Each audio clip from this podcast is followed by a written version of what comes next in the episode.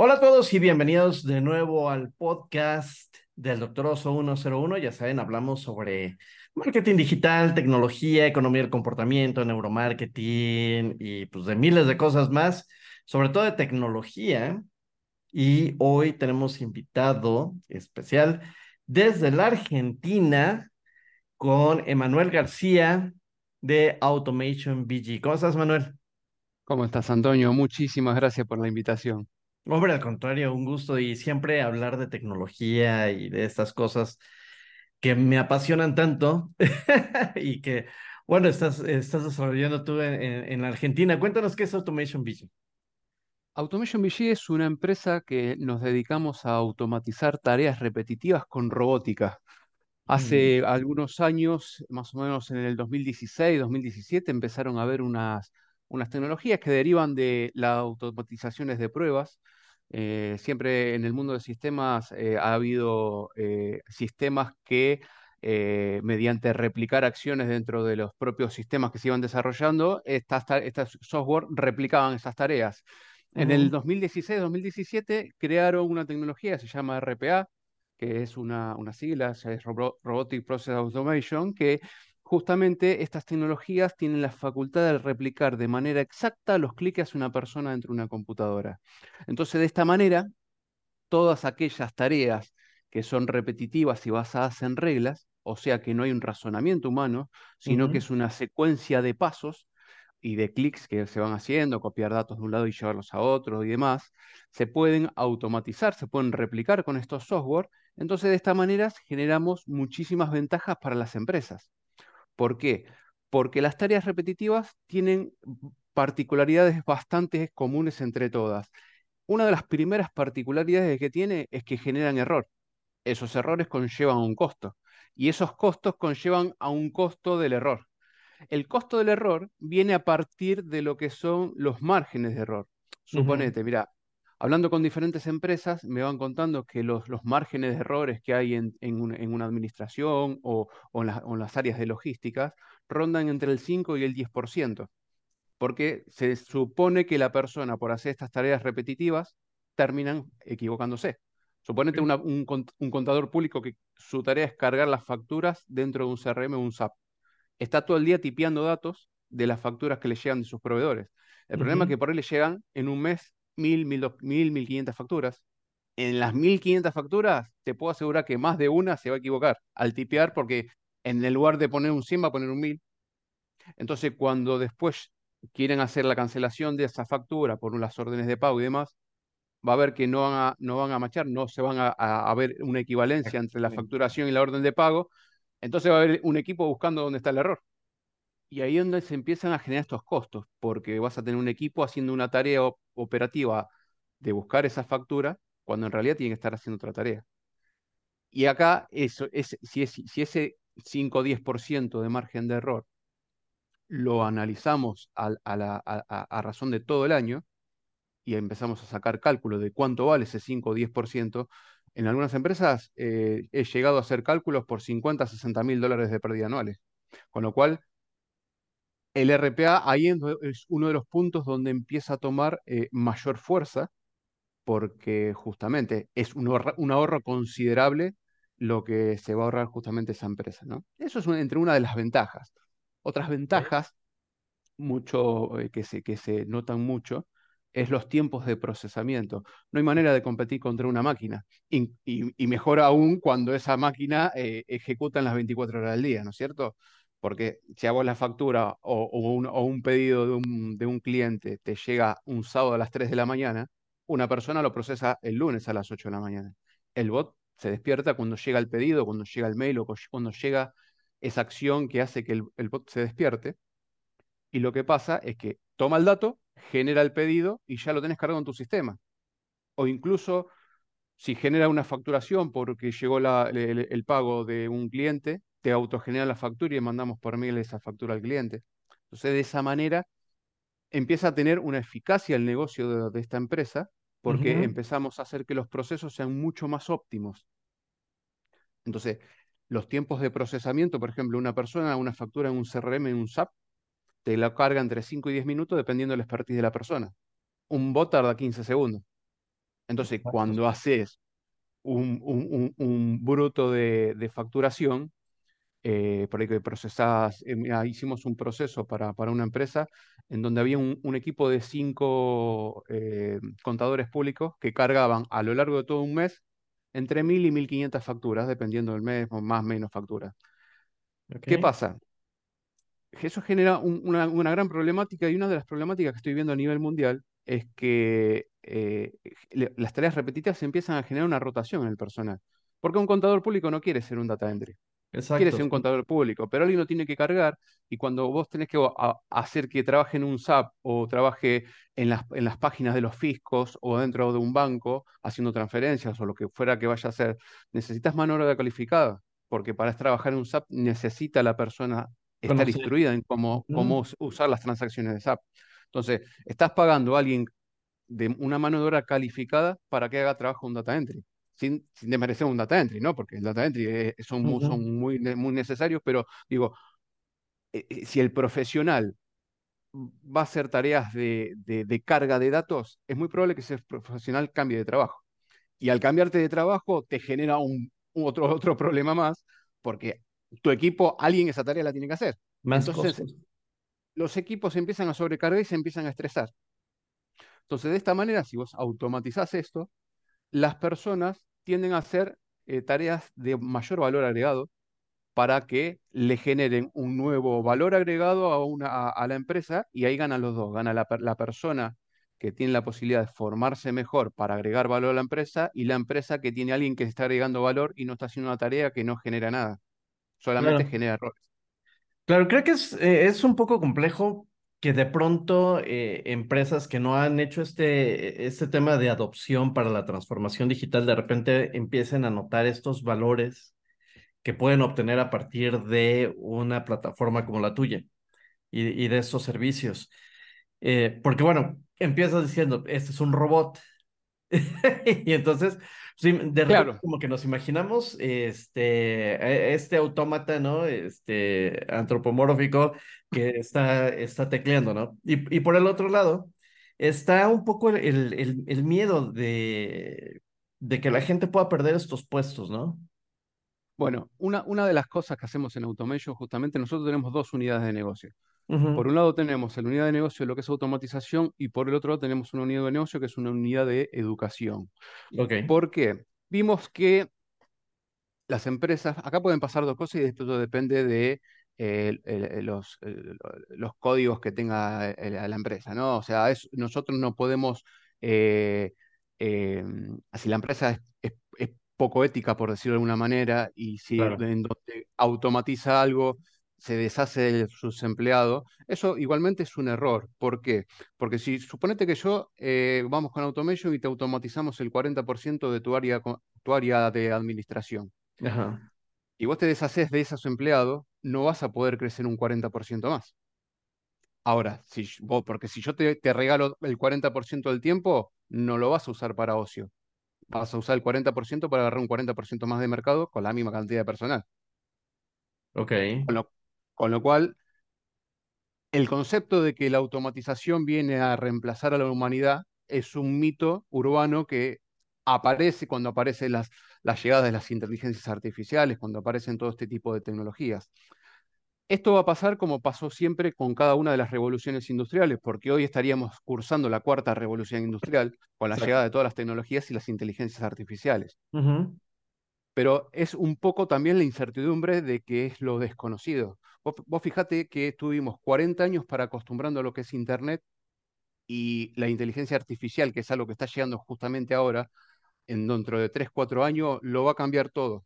Lo va a cambiar todo como lo conocemos hoy, porque las empresas se van a tener que automatizar, porque a nivel mundial hay falta de mano de obra calificada, porque eh, todo y cada día es- el, el- el- el- consumismo es cada vez más importante y las empresas se tienen que abarcar a un mercado más eh, eh, más volátil, más de, de- que tran- se transforma continuamente y hay que ada- readaptarse a situaciones que antes no existían. Entonces, ese mundo, ese mercado cambiante obliga, está obligando a las empresas a adaptar este tipo de tecnologías para poder eh, adaptarse a las circunstancias de, de mercado, ¿no? De mercado internacional también, porque no, no, no, Una vez piensa en que en el mercado interno, por ejemplo, acá en Argentina, RPA no es, un, no es algo que todavía se conozca demasiado, recién se está empezando a, utilizar. En otras partes del mundo se utiliza mucho. Por ejemplo, en todo lo que es el cordón de bancos del Caribe, Panamá, eh, Guatemala, por allá, por, por Centroamérica, el No RPA es algo que, el RPA es algo que se está usando Sí, muchísimo en bancos porque vos pensás que vos podés hacer transacciones continuamente durante las 24 horas y vos cuando claro. tenés un banco que opera a nivel internacional o las bolsas de comercio que operan a nivel internacional con miles de transacciones, 24 horas. no hay manera de hacer tanta cantidad de transacciones si no tenés automatizaciones.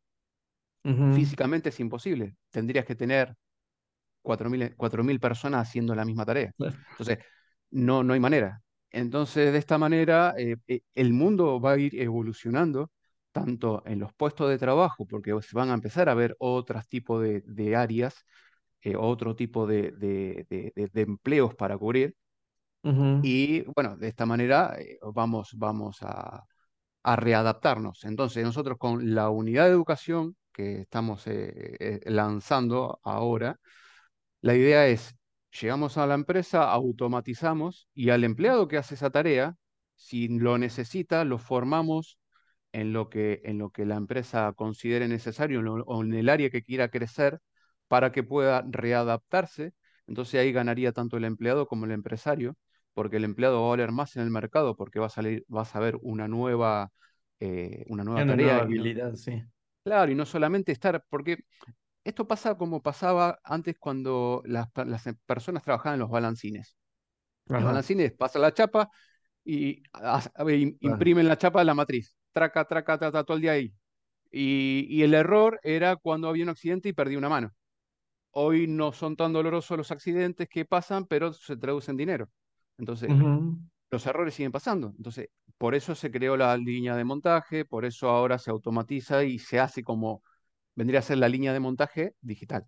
Entonces, hay un montón de tareas que hoy día hacemos de manera repetitiva, que nos lleva un montón de tiempo hacerlas, y de esta manera podemos hacer que realmente todo el mundo gane eh, valor, gane, gane en hacer nuevas tareas y Claro. sin, sin, sin, sin llegar a esto, ¿no? A, a Ha- hacer este tipo de tareas. ha- había una estadística que decía que el 85% de los planes de transformación digital tienden al fracaso.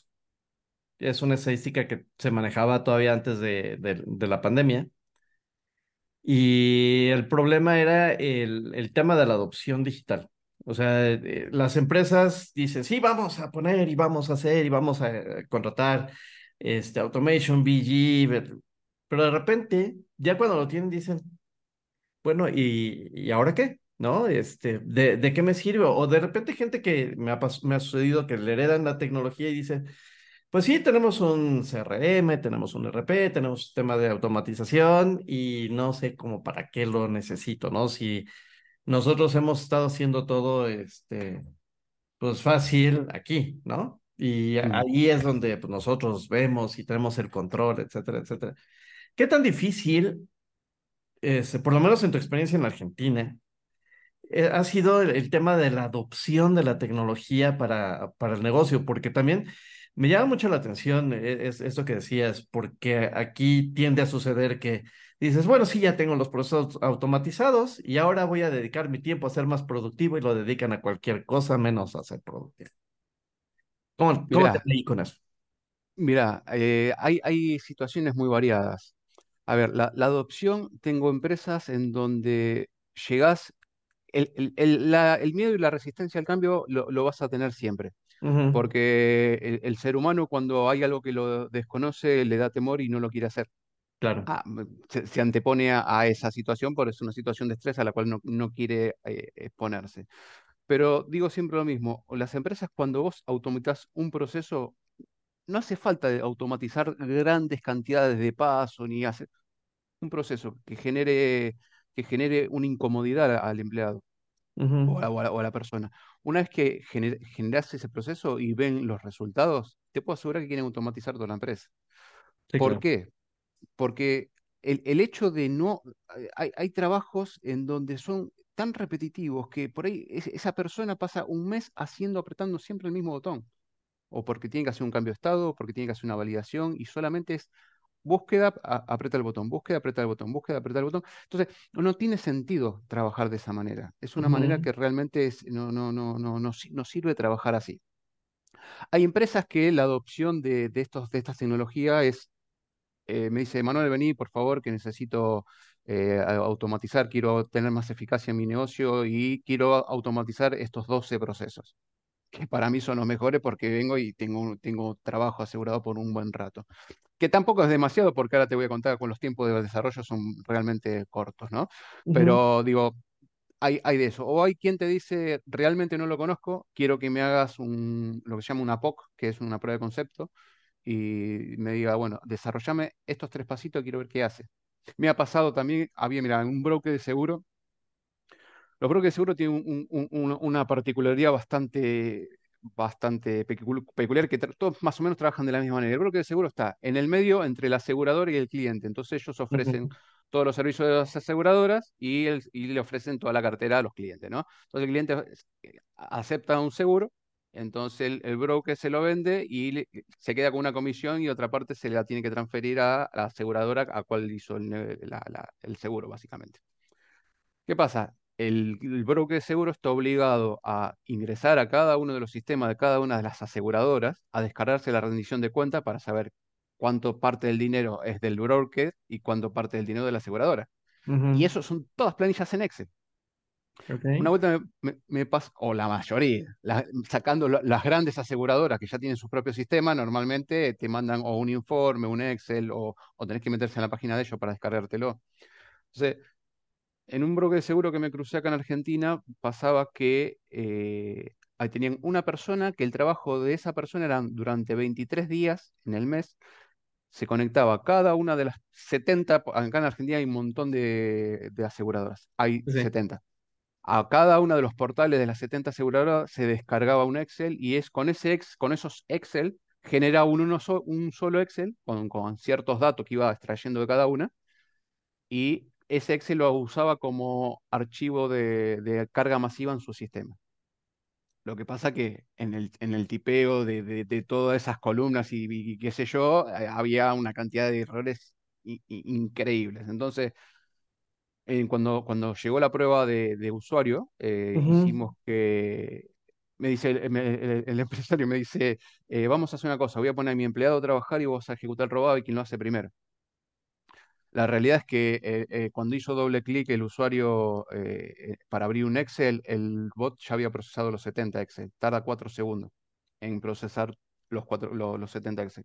La tarea de un mes en esa persona lo hacía en 4 segundos porque se maneja súper rápido cuando tiene que hacer cálculos complejos y ese tipo de cosas en, el Excel o en algún paquete Office o, ese tipo de, tecnología. ¿no?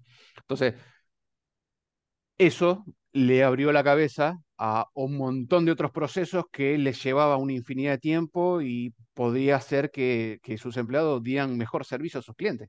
Entonces, la, adopción eh, realmente es un poco complicado cuando no conocen de tecnología y cuando eh, le tienen miedo a la tecnología. Pero realmente estos sistemas son muy provechosos y, siempre les digo lo mismo. Así sea pequeñito el proceso que hagan, no se queden con la duda, háganlo, háganlo porque eh, eh, realmente es muy provechoso. Sí, claro. Y, fíjate que ese ejemplo que, me das de, los agentes de seguros o de este se me fue, se me escapó el nombre, ¿cómo le, le llaman aquí en México? Este eh, creo que puede ser bien, bien interesante para ellos, ¿no? O sea, inclusive solamente de ellos saber, por ejemplo, cuántas, cuántas comisiones tienen. Eh, me imagino que debe haber más aplicaciones todavía de cómo, cómo un, un solo agente de seguros puede hacer una automatización de todos sus procesos, como dices, que se pueda conectar, eh, etcétera. El beneficio contra el costo o la ventaja contra el costo, ¿cómo la ven?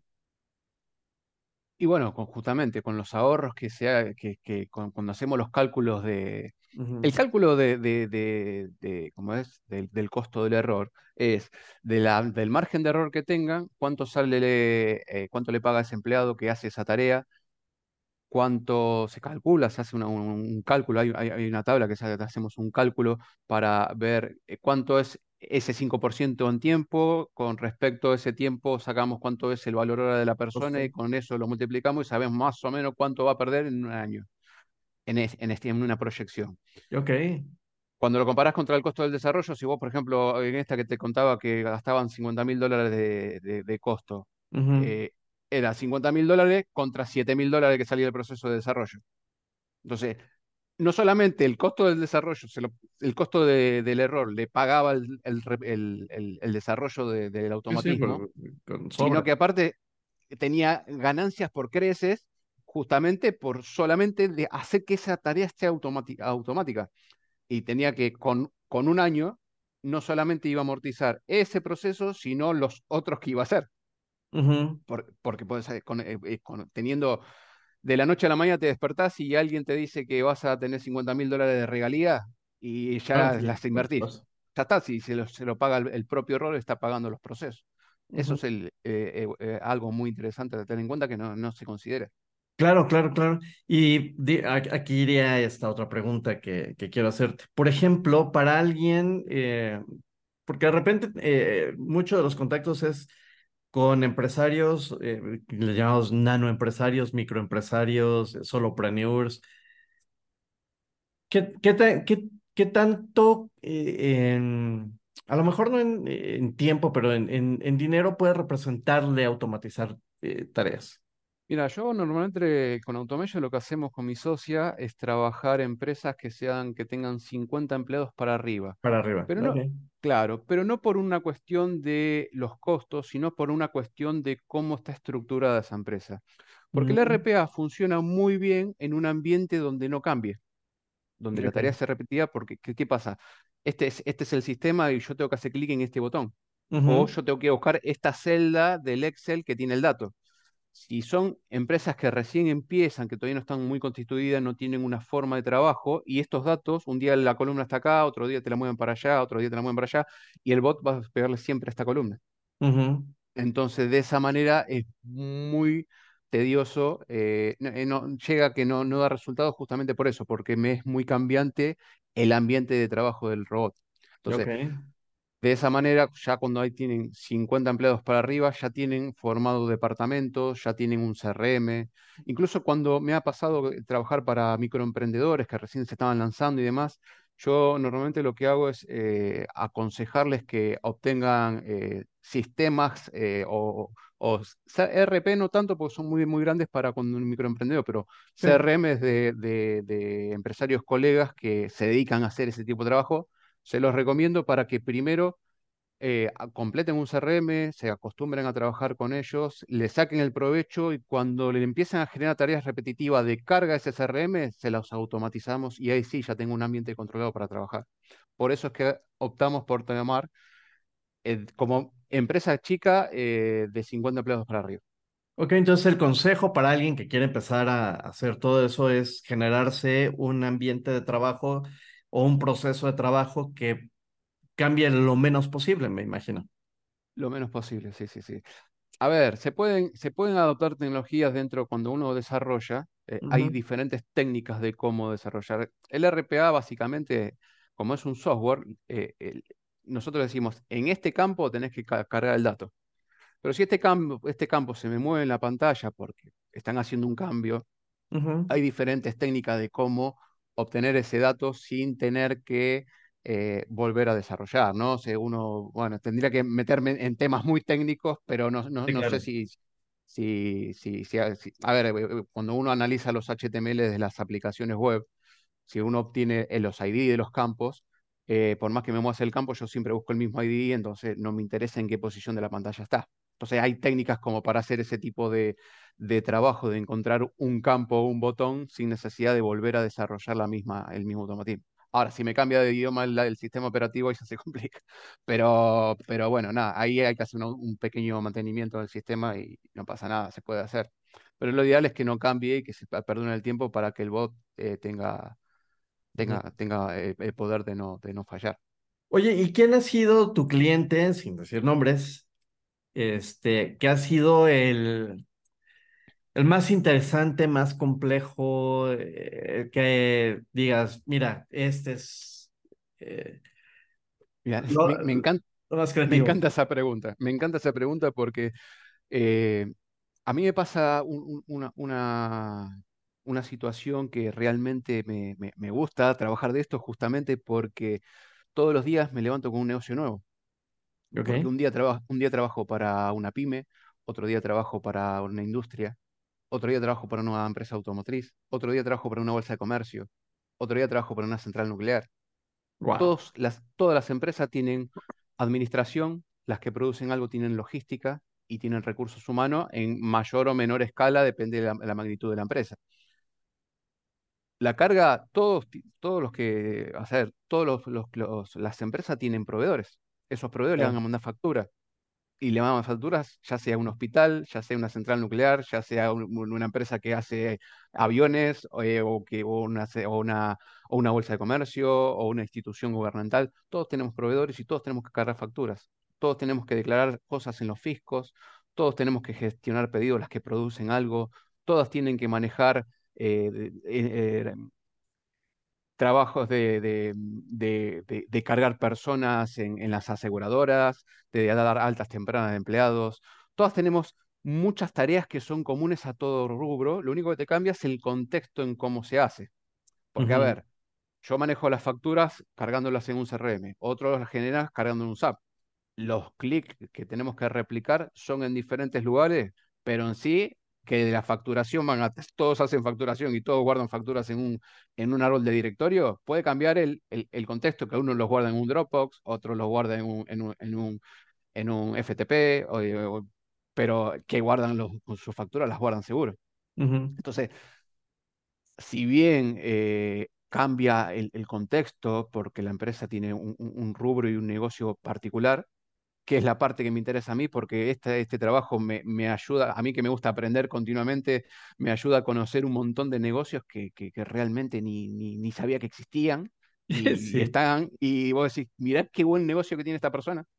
Y bueno, me hace, me hace, me, me hace que no me aburra nunca. Estoy todo el día haciendo cosas cambiantes, me- es muy, muy entretenido mi, mi trabajo. Sí, siempre es un reto, ¿no? Y el trabajo con tecnología y trabajo. Sí. Sí, y, y me encanta, y me encanta con mi equipo de desarrollo A veces el RPA eh, es muy bueno, con las nuevas tecnologías anda súper bien, con las viejas en algunas son un reto. Por ejemplo, eh, hay, hay algunos bancos que siguen trabajando con tecnologías como el AS400, que es una tecnología bastante prehistórica, Sí. y el AS400 tiene una particularidad que tiene eh, una tecla que es el F13, que hoy el F13 no existe en el teclado. Sí, Entonces el bot el bot no sabe qué es el F13. Entonces ahí tenemos que salir a simular el, el comportamiento del F13, hacer clic en una coordenada, que cuando tenés que hacer clic en una coordenada, eh, si te, la pantalla max- te la maximiza, te la restauran, a veces te cambian el posición y, hace, y da falla. Entonces, con PHP o Python o algún lenguaje de programación, tenemos que simular ese comportamiento para que el bot y utilice esa, instru- esa instrucción y entienda que esa instrucción es el F13. Entonces, y ahí, y ahí es donde empiezan los desafíos, porque hasta que llegamos a esa solución, nos estuvimos rompiendo la cabeza para ver cómo hacíamos claro. para simular el F13. Ese tipo de, de- de- de soluciones son de, de las charlas más entretenidas que tenemos con el equipo de desarrollo, ¿no? Porque nos ponemos a pensar y a, y a hacer tormentas de ideas ahí para, para ver cómo, cómo sortear una, una situación. Sí, me, me, me lo puedo imaginar. Oye, y hablando un poquito más de Manuel, este, saliendo un poquito de Automation VG, ¿cómo llegaste a la tecnología? Este, Mirá, yo, yo llegué a sistemas de una manera bastante particular. Yo trabajaba allá cuando tenía 18 años. Yo salí de la secundaria y empecé a trabajar en un taller que eh, eh, ahí me enseñaron a ser soldador. Yo era soldador de autógena y soldaba eh, tuberías de alta presión para compresores de aire. ok, Y, y bueno, y me la pasaba soldando en el taller, iba aprendiendo cosas y demás, y un día eh, empecé a considerar, empecé a estudiar una carrera, realmente no sabía cuál, fui a un, a un instituto que estaba cerca de mi casa, empecé ahí empecé a, a a hacer la, la carrera de analista de sistemas. Eh, me empecé a relacionar con el mundo de las tecnologías, me enamoré de la tecnología. Al poco tiempo de ahí me fui a trabajar a un banco como, como QA, yo probaba aplicaciones. Eh, ahora he trabajado como cuatro o cinco años como testeador de, de aplicaciones. Ujú, Luego pasé a trabajar un- a un periódico acá en Argentina que es muy grande. Ahí trabajé como 10 años, ahí me convertí en analista funcional, que eso fue un, un poco el, el quiebre, ¿no? Porque me- ahí me enseñaron a pensar en lógica. Y, y ju- juntamente en- trabajando en este diario, en este periódico, eh, me recibo de licenciado en informática en el 2010. Y ujú, de ahí, cuando me recibí licenciado, eh, encontré un, un mundo que, de tecnología cambiante en donde ya tenía un montón de herramientas que me había dado la facultad para seguir eh, investigando y evolucionando. Y bueno, seguí trabajando hasta que allá por el 2016 la gente empezaba a hablar de esta nueva tecnología de vanguardia de RPA. Yo en algún momento había utilizado algunas herramientas de automatización para probar aplicaciones, porque yo hacía muchas pruebas y demás. Y cuando conocí el RPA, bueno, tuve la posibilidad de trabajar casi cuatro, 3, 4 años en una empresa que hacía lo mismo que hago yo, que ahora es una empresa colega, una empresa amiga, uh -huh. eh, que cada tanto nos juntamos a, a, ver cómo, cómo le va a él, cómo me va a nosotros, a compartirnos tecnologías que fuimos in eh, investigando y demás. Y yo ellos me formaron, yo digo que ellos fueron los que crearon este pequeño monstruo porque eh, gracias a esa empresa hoy, hoy, hoy, hoy soy, soy, tengo, tengo la posibilidad de, de, de, de formar mi, mi empresa, ¿no? Y mm, bueno, ahí me, me, me instruí, hice un una montaña de, de análisis para, para, para diferentes RPAs de, de- a nivel mundial. Ujú, Y allá por el 2022, eh, ah, siempre tuve desde la universidad que tenía las ganas de, de- de emprender, de empezar a hacer algo con colegas de, de la propia facultad y siempre dijimos, "Oh, vamos a hacer una desarrolladora y siempre era la idea y nunca se había dado los medios hasta que me encontré con mi socia en el, do- fines del 2021. Eh, con mi socia, ella es, hace toda la parte financiera, ella es directora de dos empresas, hace, hace la parte financiera. Dije, qué buena fusión, eh, vos te encargas de toda la parte contable financiera y yo me encargo de la parte tecnológica. Y así es como creamos en el 2022, en enero de 2022, en creamos Automation VG y Wow. empezamos, y empezamos a, a recorrer este camino, pero empezamos solos y, Sí. y nos, y nos íbamos a, las, a, la, a- a todo evento que se cruzaba, eventos de tecnología, eventos de, de- de lo que fuese, porque como eras adaptable a todo, nos, nos metíamos en cualquier lado. Y bueno, ahí después la gente de a poco se va acercando, te van diciendo, mira qué, qué bueno lo que haces, me gustaría participar, y ahí fuimos eh, adoptando primero a mi jefe de desarrollo, después fuimos, se fueron acercando cada vez más personas y bueno, soy que ya tenemos dos unidades de negocio y esto sigue creciendo, pues tenemos una proyección para 2024 bastante interesante, así que no, no, una, una cosa que eh, a quien, a quien nos escucha, si, si, si, si, si, si están pensando en emprender, hay que hacerlo. Los sueños están para cumplirse y no hay que dejar nada en el tintero. Hay que Eso. animarse. Esto es animarse y, y- y garra. Hay que Sí. levantarse todos los días pensando en que hay que cumplir el sueño y hay que trabajar. Sí. Si no, terminas cumpliendo el sueño de alguien más, ¿no? Esa, efectivamente. Entonces, eh, es así. Yo siempre a, a todo el que me dice que está emprendiendo algo. Te digo, y bueno, acá hay, hay, hay altibajos, hay momentos que te va a ir súper bien, hay momentos que no van a ser tan buenos, pero hay que seguir, hay que seguir y no bajar los brazos nunca. Sí. Esto Oye, es lo que... sí. sí, sí. Oye, y este, en temas de desarrollo, eh, ¿qué lenguaje es el más común? El lenguaje de programación que es más común que, que utilicen ustedes para, para hacer este, este desarrollo. Escuchaba que PHP, Python. Eso lo usamos para cuando tenemos que complementar las tecnologías, porque acá hay empresas, nosotros tenemos, no sé si puedo decir alguna marca. Por supuesto. Ah, bueno, hay, hay empresas que se dedican, que son los compiladores, así como está el PHP, el Python y demás, que son compiladores de desarrollo, están los compiladores propios de RPA. Ok. A ver, una muy conocida internacionalmente es, es UiPath, que UiPath es, las considero como las Ferraris de los RPA. Oh, Entonces, es una de las mejores eh, a nivel mundial por la robustez que tiene y demás. Yo las utilizo cuando tengo que hacer negocios muy, muy grandes como eh, bolsas de comercio, grandes bancos, centrales nucleares, donde el detalle cuenta mucho. ajá. Eso, eh, no porque las otras no tengan detalle y no sean robustas, sino porque, que, bueno, como El son tamaño. grandes grandes empresas por ahí tienen que hacer mucho volumen, hay que procesar 40, 50 mil documentos, entonces en otras herramientas que no están tan, bien, tan mejor desarrolladas, todavía no están tan evolucionadas, pueden que se pierdan en el medio del camino y bueno, ya no es tan fácil desarrollar con eso, ¿no? Y iPad con eso no tenés problema, entonces cuando son así grandes volúmenes de datos los manejamos con ellos. Después tengo el equipo, ah, el equipo siempre está, yo trabajo con personas certificadas en las marcas.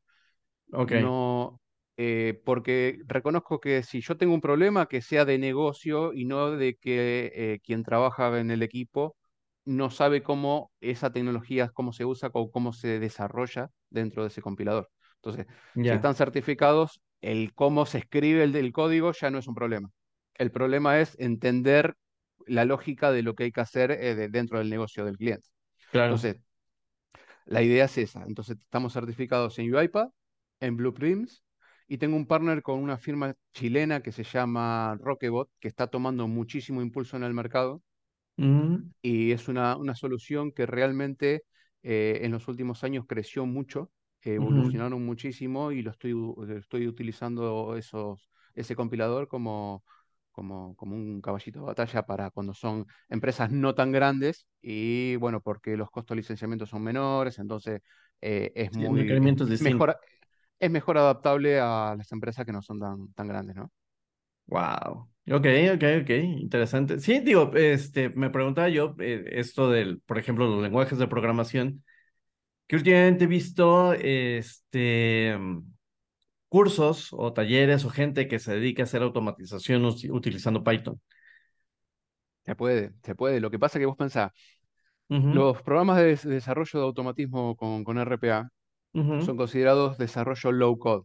¿Por qué? Porque en Python vos tenés que escribir 4.000, 5.000 líneas de código para hacer una instrucción. En, en- en RPA, los compiladores normalmente son, es como armar un workflow. Entonces vos agarrás bloques de código ya pre que, pre que, que ya, ya existen dentro del compilador. Entonces vos decís, bueno, tengo que naveg- navegar una página web. Agarro el módulo que es del navegador, entonces ahí le, parametrizás cosas. Entonces decís, quiero navegar con, e- con este navegador, tengo que entrar a esta URL, tengo que entrar con este puerto, tengo que tener estas características en- de de- de- seguridad, qué sé yo pero yo no le tengo que decir al RPA eh, estas instrucciones, le- eh, codearle las instrucciones para que reconozca el navegador y sepa lo que tiene que hacer. Ya con ese bloque ya lo sabe. Entonces, Ujú. co- eh, bajo, eh, suponete, tiene que entrar a un navegador, a, a loguearse en una, en una URL y eh, descargarse un Excel. Entonces, agarrás el bloque de navegación, el bloque de descarga, el bloque de manejo de Excel. Con tres bloques ya hiciste un proceso. Entonces, reducís muchísimo los tiempos, entonces un, un desarrollo de RPA está entre 3 y 6 semanas. Entonces, la gente viene, el proceso que tenemos para de, de- de- de gestión de la vida útil del proyecto es, el cliente me contacta, nos acercamos, vemos cuál es la problemática, cuando me cuentan la problemática, con eso se hace una lógica previa, con- a macro, con eso se cotiza, cuando se aprueba el proyecto, empieza la primera semana ese análisis funcional, se escribe la documentación en historias de usuarios, se da, me doy vuelta con el, el equipo de desarrollo, eh, charlamos de cómo vienen las proyecciones por los diferentes proyectos, cómo meter esos, esos eh, nuevos desarrollos dentro de la línea de producción de- de- del equipo. Se desarrolla, se prueba, se hace una demo con el cliente y si está todo ok, eh, salimos a producción. Ok. Fíjate, ahorita Y que estás dura diciendo esto de no code, eh, todo se va construyendo por bloques. Ah, he, he visto empresas que de repente re- restablecen o hacen una reingeniería de proceso Mm. a partir de estos bloques, porque es como volver a conocer tu negocio, eh, ponerle atención a partes, eh, a lo mejor en los procesos que no tenías este, muy, eh, muy vistos y de repente dices, ay, mira, este me lo pude haber brincado o este lo podríamos quitar, etcétera. Eh, ¿así es como vas tú trabajando con ellos? Claro, incluso vos sabés que muchas veces pasa que optimizamos los procesos, porque muchas Mm, veces pasa que hay muchos niveles de verificación de lo que hizo el anterior para que tratar de mitigar el- los errores humanos. Claro. Entonces, todos esos niveles de verificación o de autorización o de, si eh, esa autorización, esa verificación no genera un asiento contable o no genera nada dentro del sistema, la salteamos, porque si el bot copia un 2 acá, cuando termina va a haber un 2, porque hace siempre lo mismo, no se equivoca. Y como copy pega, no tipea, no hay error. Entonces todas las, las, las etapas de verificación se eliminan Claro, se acotizan los tiempos. Sí, eso es- está, está fabuloso eso. Sí, muchas veces le- les, digo a mis alumnos, este, a ver, vamos a, vamos a revisar tu proceso y vamos a hacerlo por cuadritos, vamos a revisar qué tanto haces y a partir de eso definimos qué cosas podemos quitar. Y sí, nos hemos dado muchas sorpresas de que muchos procesos son muy redundantes. Este, no hacemos automatizaciones como las haces tú, pero sí es este ayudar. A ver, mira, en este proceso, pues a lo mejor quitamos este, le metemos este y lo automatizamos con este poquito. Digo, con el teléfono. Desde ahí empezamos con el tema de la adopción. Este, lo voy a decir, pero no voy a decir con quiénes, pero por ejemplo, yo automatizo los buenos días a algunos de mis conocidos en WhatsApp. claro, Y entonces, a las 8 de la mañana que reciben el buenos días, este, no soy yo, muchas veces es, eh, es mi teléfono que lo está haciendo, pero es como ese, ese procesito, ¿no? De que de repente dices, híjole, este, no es que le quite el, el tema humano a esto, pero dices, este, es, es ese ratito que a lo mejor en, en escribir los buenos días, de repente claro. me entró una llamada o pasó algo, no sé. Pero suponete que tu técnica de, de marketing o de que el cliente Mm, esté pensando en vos es mandarle el, el- el buenos días a tus 4.000 clientes, porque Sí, vos sí, tenés, no sé, un gimnasio. Bueno, puedes estar toda la mañana escribiendo o hacer una lista de difusión porque es súper pesada y de error y qué sé yo. Entonces, sí, programás y sí, ta, ta, ta, te lo, te los va replicando. Y, si, y si la tecnología está, está bien que sea usada, está para eso. Hay exacto. que aprovechar, hay que aprovechar las cosas. Sí, sí, sí, sí. ¿Y tú en qué, eh, digo, este, muchas veces, eh, como dicen, en casa el herrero asadón de palo, ¿tú Es así. automatizas procesos tuyos personales, este, de tu En, comunicación? Es así, en casa, en casa de Herrero, cuchillo de palo. Hago, hago, hago mea culpa. Tenemos algunas cosas automatizadas, pero no realmente los tiempos que, que, trabajamos los dedicamos a los clientes y, y no siempre tenemos los tiempos eh, tan relajados como parecía, ah, bueno, pará, vamos a hacer que Moni trabaje, Moni es mi socia, ¿no? Que digo, que trabaje un poco menos en la parte administrativa y vamos a automatizar en la parte de facturación, vamos a automatizar en la, en la, en la de pedido, ¿no? Tenemos algunos, muchas veces utilizamos, eh, cuando probamos nuevas tecnologías, que nos vamos cruzando tecnologías nuevas que van saliendo en el mercado, ahí es donde empezamos a hacer cosas internas para ujú, poner esa práctica, porque si a mí me falla un proceso porque estoy probando una nueva tecnología, no pasa nada, porque última pasa en casa y nada, en casa claro, se sigue haciendo manual y nadie se queja, o sí se quejan, pero pasó con, pasó con nosotros y no quedamos mal frente a un cliente, ¿no? Me gusta salir a, a- a desarrollar eh, nuevas tecnologías con, cuando ya la tecnología no sea tan nueva para nosotros. Entonces, de esa manera, eh, eh, no, no cometer errores en el campo, ¿no?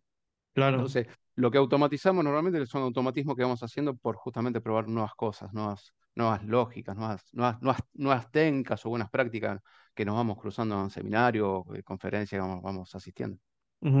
Sí, bueno, al final también es muy importante estar actualizado siempre, estarse capacitando.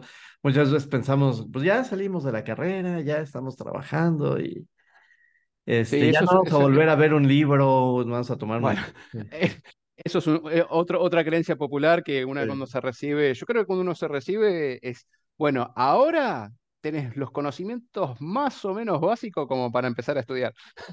Exacto, sí, Ahí bien empieza la carrera de sistema. Es muy parecido, yo digo siempre que la- las carreras de sistemas y carreras técnicas son muy parecidas a, a- a la de medicina, ¿no? Tenés que estar sí, en claro. continuamente formación porque todos los días salen cosas nuevas y hay que aprovecharlas porque si no, uno se oxida, ¿no? Sí, y ahora últimamente. Y pregunta, este, curiosa, ¿cómo te va con ChatGTP o con los sistemas de inteligencia generativa?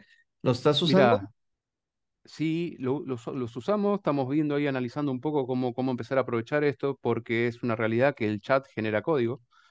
Hoy eh, vos podés desarrollar con el chat, se puede generar código, te devuelve código. Lo importante ahí, que ahí va a haber un, un tema de quién es la autoría. Entiendo que el chat hay uno que reconocer auto- au- eh, autoría porque, porque si no sería plagio, porque detrás del chat hay una empresa, entonces hay que, hay, hay que, hay hay que ver ahí, no sé, no sé todavía cómo, cómo está eso a nivel legal, a- de nivel mundial, ¿no? Pero digo, el chat hoy te lo permite eh, generar código a través del chat, lo que no genera muy bien es la estructura. El código está bien, lo que no genera muy bien la estructura, pero es una cuestión de tiempo, esto es una cuestión de evolución. El, chat- el chat GPT es algo muy nuevo que, que, bueno, hay, hay, hay una, una, una cierta evolución que va evolucionando y cada vez está siendo más robusto y hace cada vez más cosas y se van empezando a meter otro tipo de tecnologías, entonces no solamente el, el chat empieza a crear textos, sino que también empezó cuando se fusionaron con Bing, que ahora también genera genera contenido multimedia, Sí. genera eh, imágenes, entonces vos le pedís, ah, sí, quiero, no sé, yo por ejemplo tengo una, dos perritas Yorkie, y el otro día jugando con el chat, y digo, bueno, eh, quiero hacer que, uh, haceme una, una imagen que sea la perrita Yorkie volando una avioneta. Y apareció la perrita volando una avioneta y nos reíamos un montón, pero se pueden hacer cosas realmente lo- eh, locas y, y son muy provechosas, ¿no? Porque es también una, una buena herramienta para generar contenido. Exacto. ¿Has jugado con Bard? No, pero ya que me tiras el dato, me lo noto. Sí, sí, sí. Bueno, este Bard, además de darte el código, este te dice de dónde lo sacó, este, cómo lo generó, y además tienes la posibilidad de integrarlo a un repositorio de, de código que está disponible para todo el mundo. Entonces, eh, sería interesante ahí de pronto jugar con él un poco más. Segu- seguramente, yo la verdad que lo, lo poco que voy jugando es por tocar de oído, por despuntar un poco el vicio de, de codear, Ujú, pero ahí se, se- los chicos de desarrollo que ya están mucho más evolucionado que yo en, en materia de investigación y, y- y de, ujú. de nuevas tecnologías y demás. Continuamente viene y me dice, che, ma, fíjate tal cosa, fíjate tal otra. La verdad que no, a- no a todos los, eh, los links y, y- y las cosas que me van pasando tengo el tiempo físico para, para verlo, pero, pero realmente me, me, me, me, interesa ir, ir conociendo por una cuestión de que somos apasionados en esto que hacemos, ¿no? Claro. Oye, y llegamos al, al, al momento del famosísimo comercial descarado. donde, bueno, pues tienes este un ratito entre unos 5 y 10 minutos para este, pues contarnos cómo te contactamos, cuáles son tus productos estrella, este, dónde estás, eh, todo lo que tenga que ver con tu negocio, Ok, bueno, muy, amable por el espacio. Eh, nosotros estamos físicamente en Buenos Aires, en Argentina. Trabajamos a todo Latam y a toda Europa. Eh, nos pueden encontrar en los teléfonos que están en, en pantalla. En redes sociales nos encuentran en Facebook, en Instagram o en LinkedIn. Me pueden buscar a mí como Emanuel García, Emanuel con doble M, porque si no, no me van a encontrar. Eh, y Automation es Automation B larga G, o eh, no sé cómo se, se, se- se dice. BG, BG. No, porque a veces la B larga o B corta en otros Sí. países se, se, se- se pronuncia de otras maneras. Eh, y bueno, eh, encantados de, de asesorarlos. Yo la verdad que lo que es asesoramiento y presupuesto para, para, para las empresas es la parte gratuita porque no tengo manera de, de presupuestar algo sin conocer cuál es la problemática. Así que encantado de recibir sus llamadas a cualquiera de estos dos teléfonos. Ese es el teléfono mío personal, así que me pueden escribir en cualquier momento del día. Yo encantado, en cuanto lo veo, eh, les respondo. Y, bueno, y, ya la verdad que ah, eh, nos pueden encontrar en nuestra página web www.automationbg, automa- automationbg.com.ar. Ahí van a tener un poco cuál es nuestra visión, a quiénes somos, cómo, cómo llegamos acá, algún video eh, insti- institucional, datos de contactos, y así que ahí pueden, pueden también ponerse en contacto con nosotros o la casilla de correo contactos. Bueno, ¿y cuál es tu producto, el, el estrella? No, eh, nosotros, por el momento, lo que- nuestro producto estrella el es la automatización. La automatización. es, es la estrella y, y ahora la nueva unidad de negocio de, de, la unidad de educación. De educación. Oye, y bueno, eh, me gustaría un par de consejos que le darías a una empresa antes de hablarte que tenga que considerar para poder hacer estas automatizaciones. ¿Qué tendría yo que hacer antes? Si no tenés un, sistema, un CRM, algo, yo aconsejaría que el primer paso es tener un CRM, tener una aplicación que eh, puedas albergar tus, tus, tus datos, que puedas aprovechar de lo que hoy ya existe, porque la automatización, piensen el RPA como un empleado digital. Hace lo mismo que una persona, pero digital. Yo no puedo guardar datos porque yo no, tengo conexión con una base de datos, yo tengo conexión con tu base de datos. Entonces, digo, si no tenés sistema, yo creo que el primer paso es ese, tener un sistema, tener una base de datos y después yo te ayudo a eh, costear todas las tareas repetitivas que surjan a partir de eso. Pero yo creo que los primeros pasos para alguien que eh, recién empieza eh, o tiene una empresa chica es esa, ¿no? Aprovechar que las, las, aplicaciones, los, los CRM, los ERP que hay en el mercado son muy buenos. Y después empezar la automatización. Y no quedarse, no, no perderse la, la, posibilidad de automatizar porque les vuelvo a decir que a la brevedad, con toda esta llegada del boom tecnológico, no, va a haber que adaptarse. No hay para, para poder llegar a más, porque si no va a pasar, mira, te cuento esta última anécdota, hace muchos años atrás, o no tantos, había una cadena que era súper gigante que se llamaba Blockbuster, que ellos no, no quisieron evolucionar streaming, porque decían, no, nosotros somos Blockbuster, nosotros no, no nos tumba nadie. Y desapareció. Kodak era la marca mundial de venta de rollo de, fotografía, de fotografía y no quisieron digitalizarse y desapareció el mercado. Y eran Kodak. Y bueno, y así la tecnología va a seguir avanzando y quien no se adapte, eh, bueno. La va a pasar bastante mal. Se, se va a tener que adaptar igual. sí, exacto. Se va a tener que adaptar igual. Pues bueno, Emanuel, muchísimas gracias por estar con nosotros aquí en el podcast. Eh, no sé, alguna última, este, no, no sé más que nada agradecerte la oportunidad de, participar de, este podcast tan genial, que no hay muchos en el mundo, realmente hay muy poquitos, me he cruzado con muy poquitos que generan podcasts de tecnología, que hablan de tecnología, de nuevas tendencias, así que encantado de participar de, tu podcast y bueno, muchísimas gracias por, el espacio. No, pues muchísimas gracias a ti por aceptar venir con nosotros y ya saben, pues si necesitan automatización, aquí tienen un experto y aprovechenlo porque puede trabajar en cualquier lugar del mundo. Entonces, pues échenle un mensajito, ahí está su, su código QR con su WhatsApp. Entonces también tomen una fotografía. Y pues nada más, muchísimas gracias a todos, gracias Manuel, gracias a todos los que nos han visto a través de YouTube Podcast y a través, y en audio, a través de Spotify, Apple Podcasts y Google Podcasts o cualquier lugar donde escuchen sus podcasts, también nos pueden descargar, nos pueden escuchar y pues, sobre todo nos pueden compartir con quien sepan ustedes que le puede ayudar.